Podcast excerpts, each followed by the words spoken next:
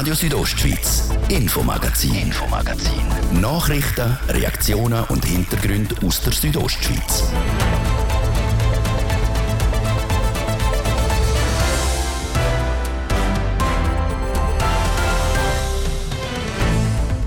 Klein, aber profitabel.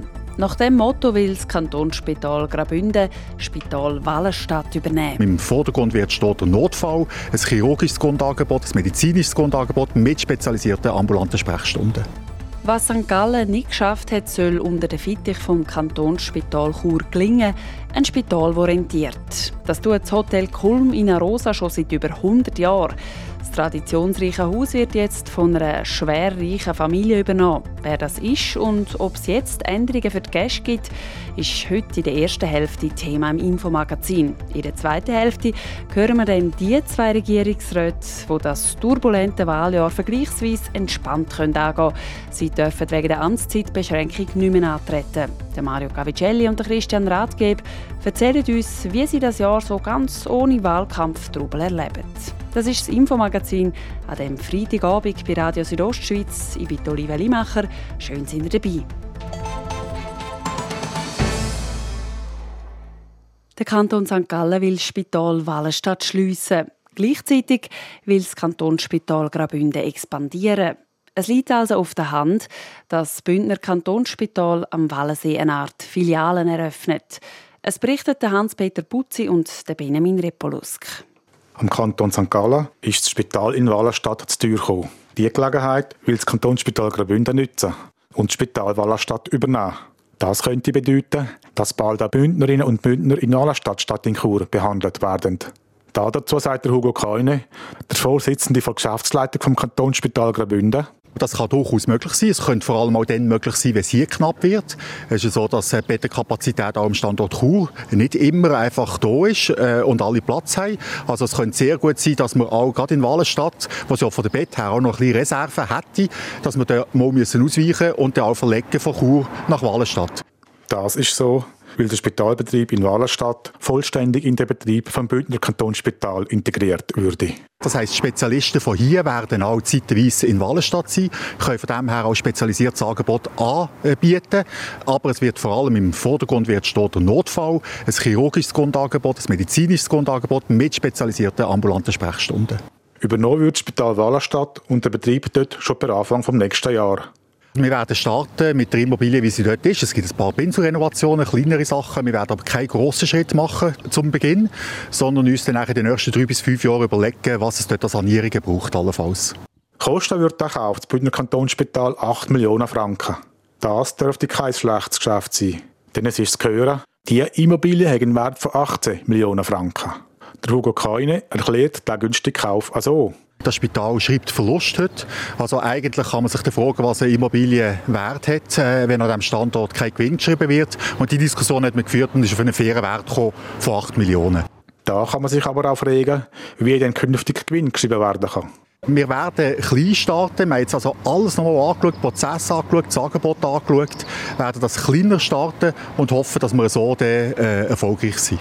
Und weil das Motto klein, aber profitabel sei, übernimmt das Kantonsspital Graubünden in Wallenstadt auch nicht alle Mitarbeitenden. Von den 230 Vollzeitstellen sollen nur 185 übernommen werden. Unter anderem soll die Verwaltung für Wallenstadt künftig in Chur erledigt werden. Also wir wissen mal vom Mengengerüst, wie viel das wir brauchen, welche Mitarbeitende, aber auch Namen genau, welche das wir wollen übernehmen wollen. Die haben jetzt ein Angebot bekommen. Wir hoffen sehr, dass auch alle zusammen, die das Angebot bekommen haben, äh, dort mitmachen und den Vertrag unterschreiben. Das Bündner Kantonsspital hat schon im letzten Herbst die Klinik gut gekauft. Der Expansionskurs wird mit dem Kauf vom Spital Wallenstadt also weitergeführt. Ein Kurs, wo laut Hugo Kalni bewusst eingeschlagen wird. Das Ziel vom Kantonsspital ist, noch mehr Patientinnen und Patienten in den eigenen Häusern zu behandeln können. Will? Es ist für uns ganz wichtig, dass wir hier in Chur, das äh, Kantonsspital Graubünden, die Stellung vom Zentrumsspital, dass wir die können sichern können. Auch im Kanton Graubünden profitieren alle zusammen davon, wenn wir hier ein starkes Kantonsspital Graubünden haben, mit allen Spezialisierungen, Subspezialisierungen, hochspezialisierten Bereichen. Äh, da profitieren alle davon und für das braucht es eben ein Einzugsgebiet, das ein bisschen grösser ist als das heute. Das senkt auch die Bündner Abhängigkeit von anderen Kantonen im Gesundheitswesen. Ob der Kauf vom Spital Wallenstadt wirklich zustande kommt, ist noch nicht sicher. Das St. Galler Kantonsparlament entscheidet im Juni definitiv darüber.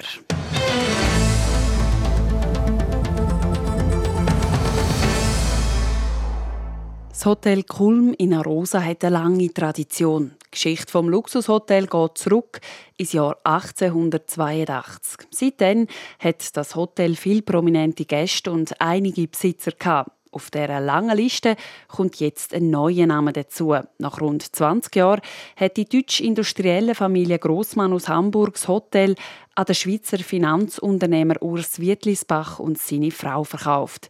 Die Zeitschrift Forbes listet den Urs Wietlisbach unter den Milliardären auf und schätzt sein Vermögen auf 2,5 Milliarden Dollar. Der Martin de Platzes hat mit dem abtretenden Verwaltungsratspräsidenten Ernst Aschiviersch geredet. Ich habe den Auftrag bekommen, die Augen und die Ohren offen zu lassen. Und so habe ich in den letzten anderthalb bis zwei Jahren durchaus mit mehreren Parteien auch Gespräche geführt. Und vielfach sind nicht die Frage gekommen, weil mm, eigentlich von den Personen und von den Absichten und alles zu spekulativ war. Aber bei der Familie Wietlisbach haben sich jetzt eigentlich alle Erwartungen so erfüllt, dass Familie Grossmann gesagt hat, denen sind wir bereit, das zu übergeben, für eine gesicherte Zukunft für Sarosa Kulm, für die Mitarbeiter, aber auch, dass Arosa sich aufs Kulm verlassen kann. Weil Arosa hat immer eine spezielle Stellung in Arosa und Arosa ist wichtig für das Kulm und das Kulm ist wichtig für Arosa. Jetzt Familie Grossmann, wo das Kulm in Arosa verkauft hat, dort hat Frau Grossmann einen sehr engen Bezug zum Kulm in Arosa. Sie war früher auch als Kind Gast im Kulm, hat Familie Wirtlisbach, die Neubesitzerin, haben die auch einen speziellen Bezug zu Arosa, zum Kulm? Sie sind regelmäßig Gast im Arosa Kulm. Äh, sie haben selber ein Restaurant, das ihnen gehört in Arosa, das sie nicht selber betreiben, aber ihnen gehört.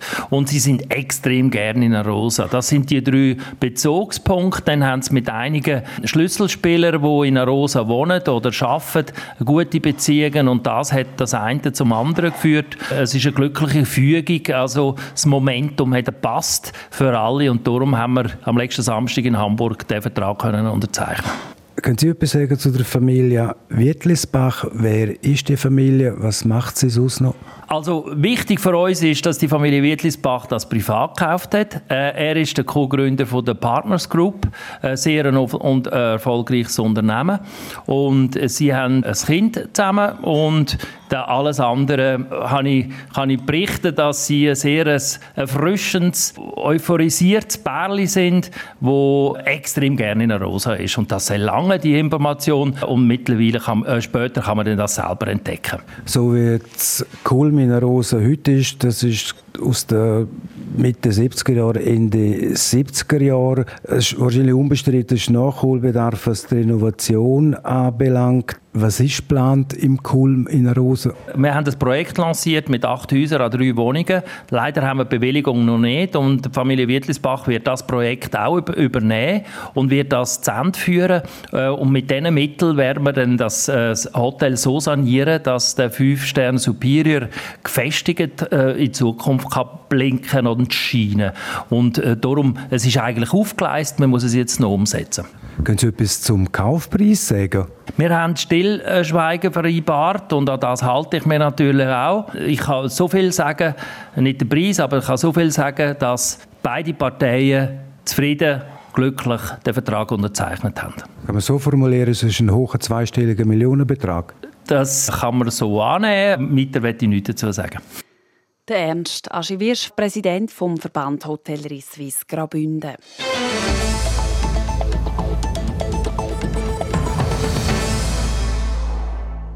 Corona-Pandemie hat aufgezeigt, der Schweizer Föderalismus mit der hohen Autonomie der Kantone ist nur bedingt krisentauglich. Weil nach der Krise immer auch vor der Krise ist, wenn die Kantone jetzt das Fazit ziehen und ihre Lehren für ein mögliches nächstes Mal. Was in Graubünden verbessert werden kann und soll, weiss Hans-Peter Putzi. Es brodelt unter dem Bündner Deckel. Die Bündner Regierung quittiert die Aufforderung zur Schließung der Skigebietsterrassen höchstens noch mit einem Lächeln. Von wir nehmen dies zur Kenntnis bis hin zu Mahnfinger als Neidfinger reicht die Wortwahl der Bündner Regierungsmitglieder. Die Sätze sind am 20. Februar 2021 in der Zeitung Südostschweiz zu lesen. Zur Erinnerung, im Winter 2021 hat der Bundesrat befohlen, die Terrasse in das Skigebiet zu schliessen. Eine Aufforderung, die Graubünden über Wochen ignoriert hat. Diese Unstimmigkeit ist nicht die einzige zwischen dem Bund und den Kantonen während der Pandemie. Die Kantone haben jetzt analysiert, wie die Zusammenarbeit zwischen ihnen und dem Bund in der nächsten Krise besser werden kann. Der Bündner Regierungsrat Christian Rathgeb ist als Präsident der Kantonsregierungen der höchste Kantonspolitiker. Er sagt dazu, es braucht Präzisierungen im Epidemiegesetz. Die braucht es eben aus unserer Sicht vor allem in den Situationen, wenn wir einen Übergang haben von der einen in die andere Lage, insbesondere auch von der außerordentlichen in die besondere Lage. Da haben wir zu wenig uns abgesprochen, was das heißt, wie die Aufgaben sind nachher in der besonderen Lage. In der außerordentlichen Lage befiehlt der Bund allein. In der besonderen Lage dürfen die Kantone wieder mehr selber bestimmen. Gut gezeigt haben sich die fehlenden Absprachen im ersten Pandemieherbst. Der Bundesrat hat durch die Befehlsgewalt teilweise wieder an die Kantone abgegeben. Aber darauf ab sind die Ansteckungszahlen plötzlich wieder schnell gestiegen. Und wer soll, ja, wer muss denn in so Situationen handeln? Der Christian Rathgeb wirft diese Frage auch auf. Sind jetzt nationale Maßnahmen notwendig, wo der Bund ergreifen hat, oder sollen alle Kantone miteinander entsprechende Maßnahmen ergreifen? In so Situationen braucht es mehr Klarheit. Unklar war am Anfang auch, ob der Bund oder die Kantone die betroffenen Unternehmen entschädigen müssen. Es gibt den Grundsatz von der fiskalischen Äquivalenz. Das heißt, wer Maßnahmen erlässt, der ist grundsätzlich auch zuständig für die Finanzierung. Das ist eine klare Ansage an den Bundesrat. Sprich, wenn die Landesregierung Schlüssige von Betrieb anordnet, muss sie auch selber dafür sorgen, dass der Einnahmeausfall sofort entschädigt wird. Nicht glücklich sind die Kantone auch mit dem Regime vom Bund an der Grenze gewesen. Die Einschränkungen für Leute, die die Grenze aus beruflichen und familiären Gründen überqueren haben müssen, sind zu gross gewesen. Der Christian Ratgeber formuliert es diplomatisch. In Bezug auf die Grenzsituation ist es sicher wichtig, dass der Bund die Bedürfnisse, die in der, im Grenzraum äh, sind, die bei der Bevölkerung sind, die aber auch bei Leuten sind, die müssen die Grenzen überschreiten, weil sie im Nachbarland oder hier bei uns in der Schweiz erschaffen, kennen. Das darf aber so ausgedeutscht werden, dass der Bundesrat die Grenzschließungen überhastet angeordnet hat. Auch die Kommunikation während der Pandemie hat bei den Kantonen nicht nur Begeisterung ausgelöst. Bund und Kantone haben mit unterschiedlichen Mitteilungen ein sehr für Ärger in der Bevölkerung gesorgt. Krisenkommunikation ist ganz ein wichtiger Punkt. Auch aus unserer Sicht ist das zu optimieren. Es ist ganz wichtig, dass die Kommunikation gerade in einer Krise von Bund, von Kantonen und Gemeinden aus einer Hand erfolgt, dass man abgestimmt ist, dass man nicht Unsicherheiten verursacht es hätte auch mehrere Krisenstäbe im Bund während der Pandemie. Aber? Wir meinen, dass man das überdenken muss und dass es vor allem auf der obersten Ebene ein entsprechender Krisenstab braucht, wo auch die Kantone, wo auch die Gemeinden einbezogen sind und wo so vorbereitet ist, dass er sofort bei Ausbruch von einer entsprechenden Krise eben weiß, was er auch zu tun hat. Das sind Sachen, die natürlich jede andere Krise betreffen tun.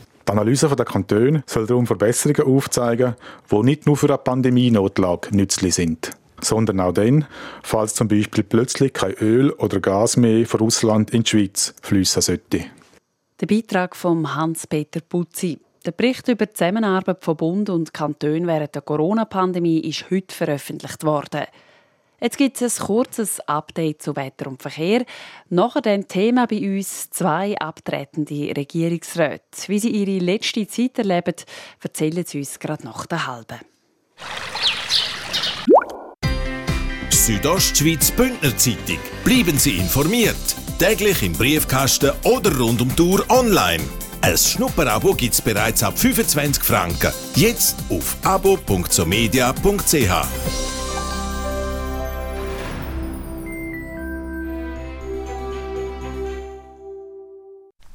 Jetzt im Sportix. 20% auf alle Schuhe, egal ob Joggen oder Wandern. Das ist der Moment für ein neues Pärchen Schuhe von On, Asics, Brooks, Lova, Meindl, Mammut, Nike, Adidas, Salomon, Puma, Under. Kommen Sie jetzt in Sportix. Übrigens, als Abonnent profitieren Sie auch für digitalen Abendausgabe. Schon am Vorabend können Sie die Zeitung vom nächsten Tag lesen. abo.somedia.ch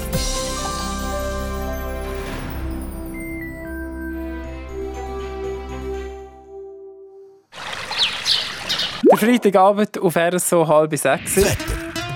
Präsentiert von Tanzschule Home of Dance. Die Tanzschule in Kur für alle Partens. Von Disco Fox über Salsa bis zu Hochzeitstanz und Bachata. www.homeofdance.ch Der Abend heute ist wechselnd bis stark bewölkt. Ab und zu kann es auch ein regnen. So geht es dann am Morgen weiter. Es hat den ganzen Samstag viel Wolken und regnet immer wieder, vor allem dann gegen den Nachmittag. Die Temperaturen die erreichen morgen höchstens 17 Grad zu kurz, davon 9, zu diesem Tis 13 und zu Bergün 11 Grad. Der Sonntag gibt ein Mix aus Sonne und Wolken.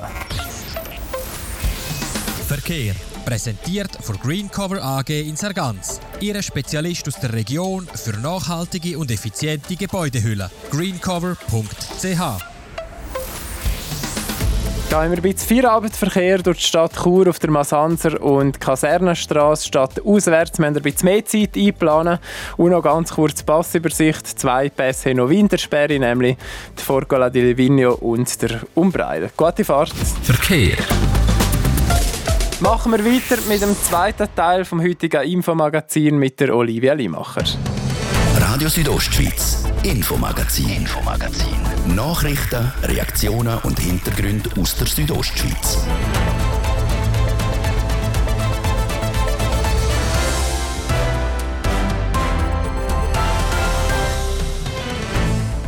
Am Sonntag in einer Woche ist es soweit.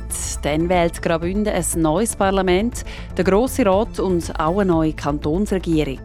Zwei den amtierenden Regierungsräten können die ganze Wahlkampfhektik mit ein bisschen Distanz und ohne den Blick auf die eigenen Wahlkampfplakate am Strassenrand betrachten. Der Mario Gavigelli und der Christian Rathgeb können nicht mehr antreten. Ihre drei Amtsperioden sind vorbei. Wie sich das so anfühlt, das erzählen sie uns gerade eine neue Situation offenbart sich der junge Bonaduzer Profibikerin Ginia Caluri. Sie startet das Wochenende zum ersten Mal an einem Bike-Weltcup-Rennen. Wie sie sich auf den Einstand vorbereitet hat, gerade jetzt im zweiten Teil vom Infomagazin. Für den Sitz in der fünfköpfigen Bündner Regierung kandidieren eine Frau und sechs Männer. Nicht mehr kandidieren dürfen die amtierenden Regierungsräte Mario Cavicelli und Christian Rathgeb. Der Grund? Nach drei Amtsperioden ist fertig. Dann kommt die sogenannte Amtszeitbeschränkung zum Tragen. Demzufolge können die zwei ihres letzten Amtsjahr den Wahlkampftrubel entspannt von außen mitverfolgen. Sie müssen also nicht mehr um Gunst der Wählerinnen und Wähler buhlen. Ob sie es vermissen oder nicht, der Martin De Platzes hat die Regierungsräte Gavicelli und Ratgeber zum Interview getroffen.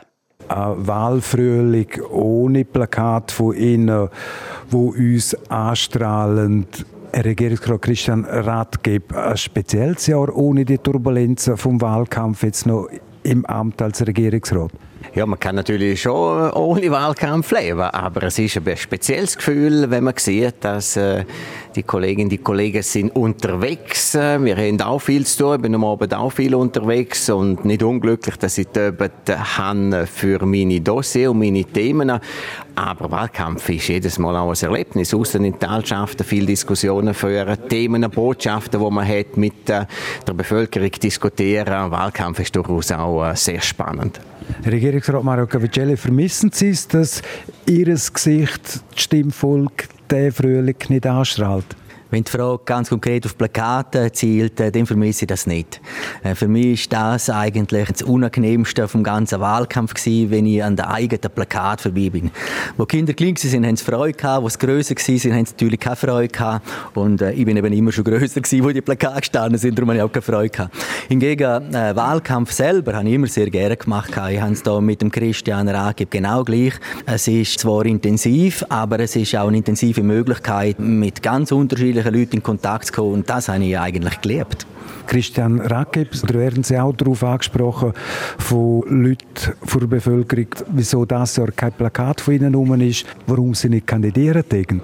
Ja, ich bin zweimal auf das angesprochen worden, aber vor allem, wie man sich fühlt, wenn äh, der Wahlkampf toppt, äh, viele Themen diskutiert werden an der Podien und man ist nicht dabei. Aber es ist äh, im Kanton Graubünden bekannt, dass man maximal zwölf Jahre in der Regierung mitwirken kann und damit glaube ich, das Thema ist für alle klar, dass es so ist und es ist auch gut so. Herr Regierungsrat Mario Cavicella, bei der letzten Grossratssession, der Aprilsession, sind sehr viele Vorstöße eingereicht worden. Fragestunde mit 24 Fragen. Da hat man gemerkt, die Grossrätinnen und Grossräte sind voll im Wahlkampfmodus. Für Sie als Regierungsrat jetzt ohne Wahlkampf, ist das ein anderes Regieren? Ich würde sagen, es ist schon ein bisschen anders. Das ist es so. Es kommen äh, ganz unterschiedliche Themen. Vielfach sind es äh, dann natürlich auch Themen, die stark zugeschnitten sind äh, auf die jeweilige Person, Grossrätin, Grossrat, mit Wirkung natürlich im Heimwahlgebiet und insofern vielfach ziemlich partikulär.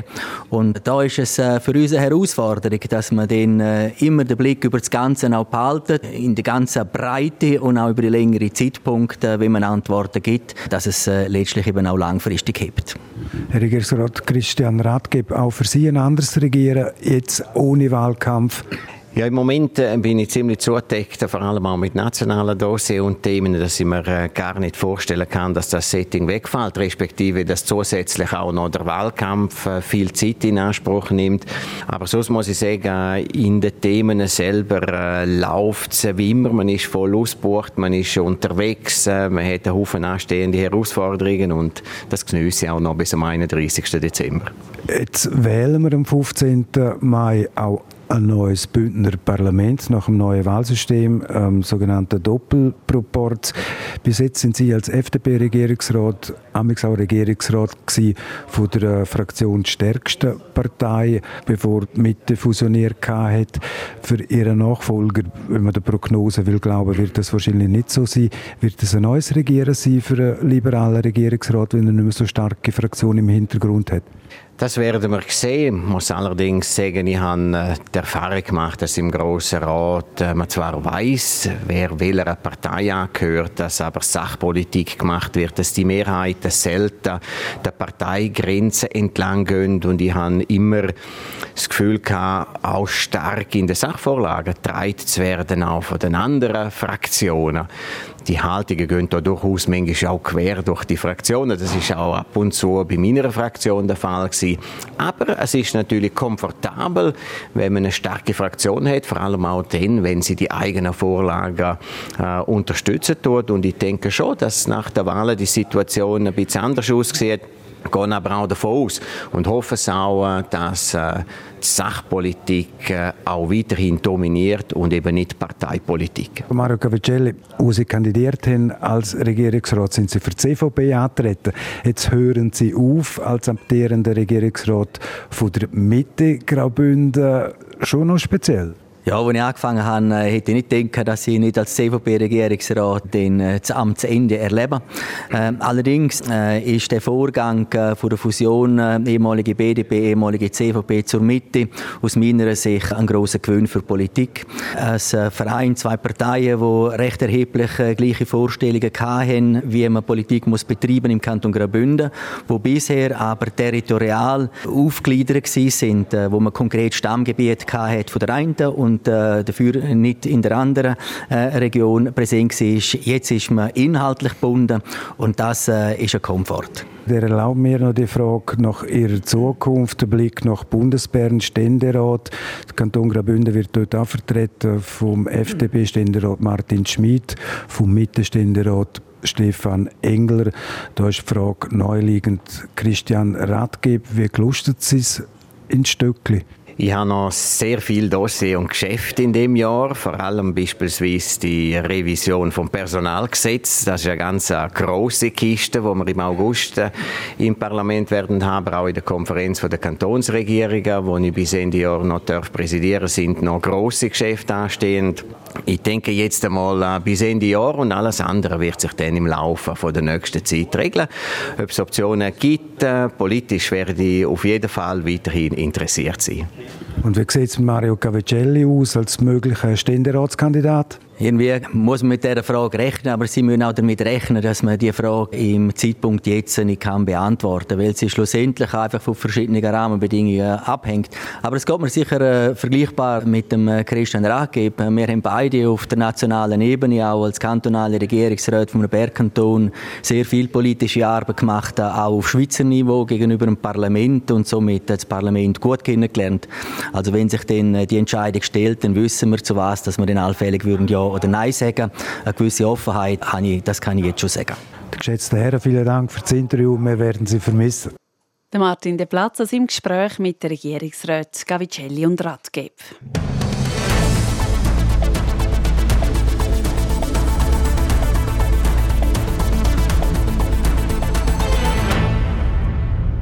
Helm auf den Kopf, auf den Velosattel und Vollgas los. Genau das macht die 20-jährige Bonaduzerin Ginia Galuri seit klein auf. Seit ein paar Jahren auch auf professioneller Basis. Sie fährt in einem professionellen Mountainbike-Team mit. Morgen darf sie das erste Mal Weltcup-Luft schnuppern. Sie steht am Cross-Country-Rennen zur Albstadt in Deutschland am Start und feiert dort ihr Weltcup-Debüt. Francesca Albertini hat mit ihr geredet. Ja, ich muss sagen, ich freue mich mega, nur schon, dass ich starten darf. Und ja, ich habe nichts zu verlieren. Es ist mein erstes Rennen. Ich gehe dort wie ein bisschen frische Luft schnuppern. Ich habe keine Ahnung, wo ich so ganz weltweit stehe. Aber ja, ich freue mich mega. Es ist dein erste Weltcup-Rennen. Was ist jetzt für dich speziell an dem Rennen, ganz allgemein? Gibt es etwas? Was sicher speziell ist, ist so zum Beispiel bei den Trainings. Man geht halt auf die Strecke trainieren, schon zwei Tage vorher, einen Tag vorher. Und wir haben jetzt wie mit der Elite zusammen die Trainings. Also das heißt, ich werde mit der Weltspitze, mit der Besten der Welt zusammen dort am Trainieren sein. Und das finde ich eigentlich eine mega krasse Vorstellung. Jetzt müssen wir das vielleicht mal noch schnell einordnen. Bis jetzt bist du verschiedene Rennen gefahren, die einfach unterhalb von der ähm, Weltcup-Stufe liegen. Du bist beispielsweise die ÖKK Bike Revolution gefahren. Du bist dort auch mit der Elite mitgefahren, bist 14. geworden im Overall. Und erst gerade letztens hast du ja am Profix Swiss Bike Cup dein Podest können rausfahren. Du bist Dritte geworden und du 23 Kategorie hast sogar gewonnen. Und jetzt heißt es eigentlich Weltcup. Wird das anders sein? Sehr anders? Ja, ein großer Unterschied wird sicher sein, dass wir U23 dort separat Rennen haben. Also wir werden allein starten, ohne die Elite. Selbst ist eigentlich so, bei den Rennen starten wir immer mit der Elite zusammen. Und darum finde ich es auch so schwierig zum Einordnen, wo ich stehe, weil mit der Elite ist es eigentlich im Verhältnis, wenn gute am Start sind, wie noch schwieriger. Das heißt, du kannst allenfalls dir auch gute Chancen ausrechnen? Ich will wirklich nicht zu viel versprechen jetzt beim ersten Rennen. Ich tue einfach mal Luft schnuppern, schauen, wo ich stehe und dann werde ich sicher für das nächste Weltcuprennen mir dann konkretere Ziele setzen. Und dass wir uns das jetzt vielleicht noch ein bisschen genauer vorstellen können, eben, es ist in Albstadt in Deutschland und es ist ein Cross-Country-Rennen, das heißt, es geht ziemlich über Stock und Stein. Oder kannst du uns mal kurz erklären, wie die Rennstrecke sein wird? Ich selber bin auch noch nie in Albstadt aber was man mir gesagt hat, ist, dass es zwei lange Aufstiege hat, aber die Aufstiege sind halt nicht einfach so, wie man sich vorstellt, auf der Straße, sondern halt so auf dem Trail, eben wie du gesagt hast, über Stock und Stein und auch ab. Es wird, glaube ich, sehr viel so Holzsteilwandkurven haben, auch ein paar Sprünge. Sind jetzt für dich eher die Ausdauerpassagen eine Schwierigkeit oder ist es für dich schwieriger, mit den Hindernissen umzugehen? Mir nimmt jetzt wie noch Wunder, wo du in dem Rennen so die grösste Herausforderung siehst. Ja, da ich ja noch nicht so lange biken, ist für mich sicher die technischen Herausforderungen sind sicher am schwierigsten, weil ja, die Ausdauer geht mir eigentlich mega ring. Ich habe einfach von Natur aus wahrscheinlich einen guten Motor. Aber eben, das heißt nicht, dass man technisch auch gerade gut ist. Das ist Übung, Übung, Übung. Und da habe ich mich schon sehr verbessert, aber muss sicher auch noch viel besser werden. Das Ginia Galuri von Bonatuz. Ernst gilt für sie den morgen am Viertel ab 5 Uhr. Dann geht das Cross-Country-Rennen in der Kategorie U23 los. Sport. Präsentiert von CELS. Am Zentrum für Leistungsdiagnostik und Sportmedizin im Spital Thusis. Für Athleten, Achtsame und Ambitionierte. CELS.ch Wer von den ganz grossen Namen in Albstadt am Start steht, Jasmin Schneider hat den Überblick.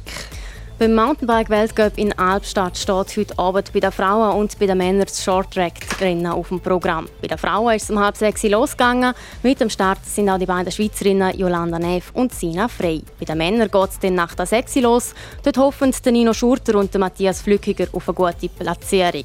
Dann zum Tennis. In Madrid geht es bei den Männern heute um den Einzug ins Halbfinale. Ein Halbfinalist steht schon fest. Es ist die aktuelle Weltrang Nummer 1, der Novak Djokovic. Er schlägt den Pol Hubert Hurkacz in zwei Sätzen. Wer sein Gegner ist, das kommt noch aus. Es wird der Sieger im Spanier-Duell Rafael Nadal gegen Carlos Alcaraz sein. Der Einsatz ist schon gespielt, der Carlos Alcaraz liegt vor. Und auch in dem Jahr wird wieder jemand zum Bündner Sportler oder zur Bündner Sportlerin gewählt. Zur Wahl stehen der Skicrosser Alex FIFA, die Eishockeyspielerin Evelina Raselli, der Skifahrer Gino Caviezel, die Volleyballspielerin Fabiana Mottis, der Langläufer Jonas Baumann und die Fußballspielerin Livia Peng. In dieser Nacht startet das Voting auf südostschweiz.ch. Die Gewinnerin oder der Gewinner wird dann am 3. Juni an der Bündner Sportnacht bekannt geben. Sport. Präsentiert von CELS, am Zentrum für Leistungsdiagnostik und Sportmedizin im Spital Thusis. Für Athleten, Achtsame und Ambitionierte. CELS.ch das wäre es für diese Woche. Das Infomagazin gibt es wieder nächsten Montag am Viertel ab 5 Uhr bei Radio Südostschweiz. Jederzeit im Internet unter südostschweiz.ch-radio zum Nachlesen oder als Podcast zum Abonnieren. Am Mikrofon sagt Tschüss und ein gefreutes Wochenende, Oliveli Macher. Radio Südostschweiz, Infomagazin, Infomagazin. Nachrichten, Reaktionen und Hintergründe aus der Südostschweiz.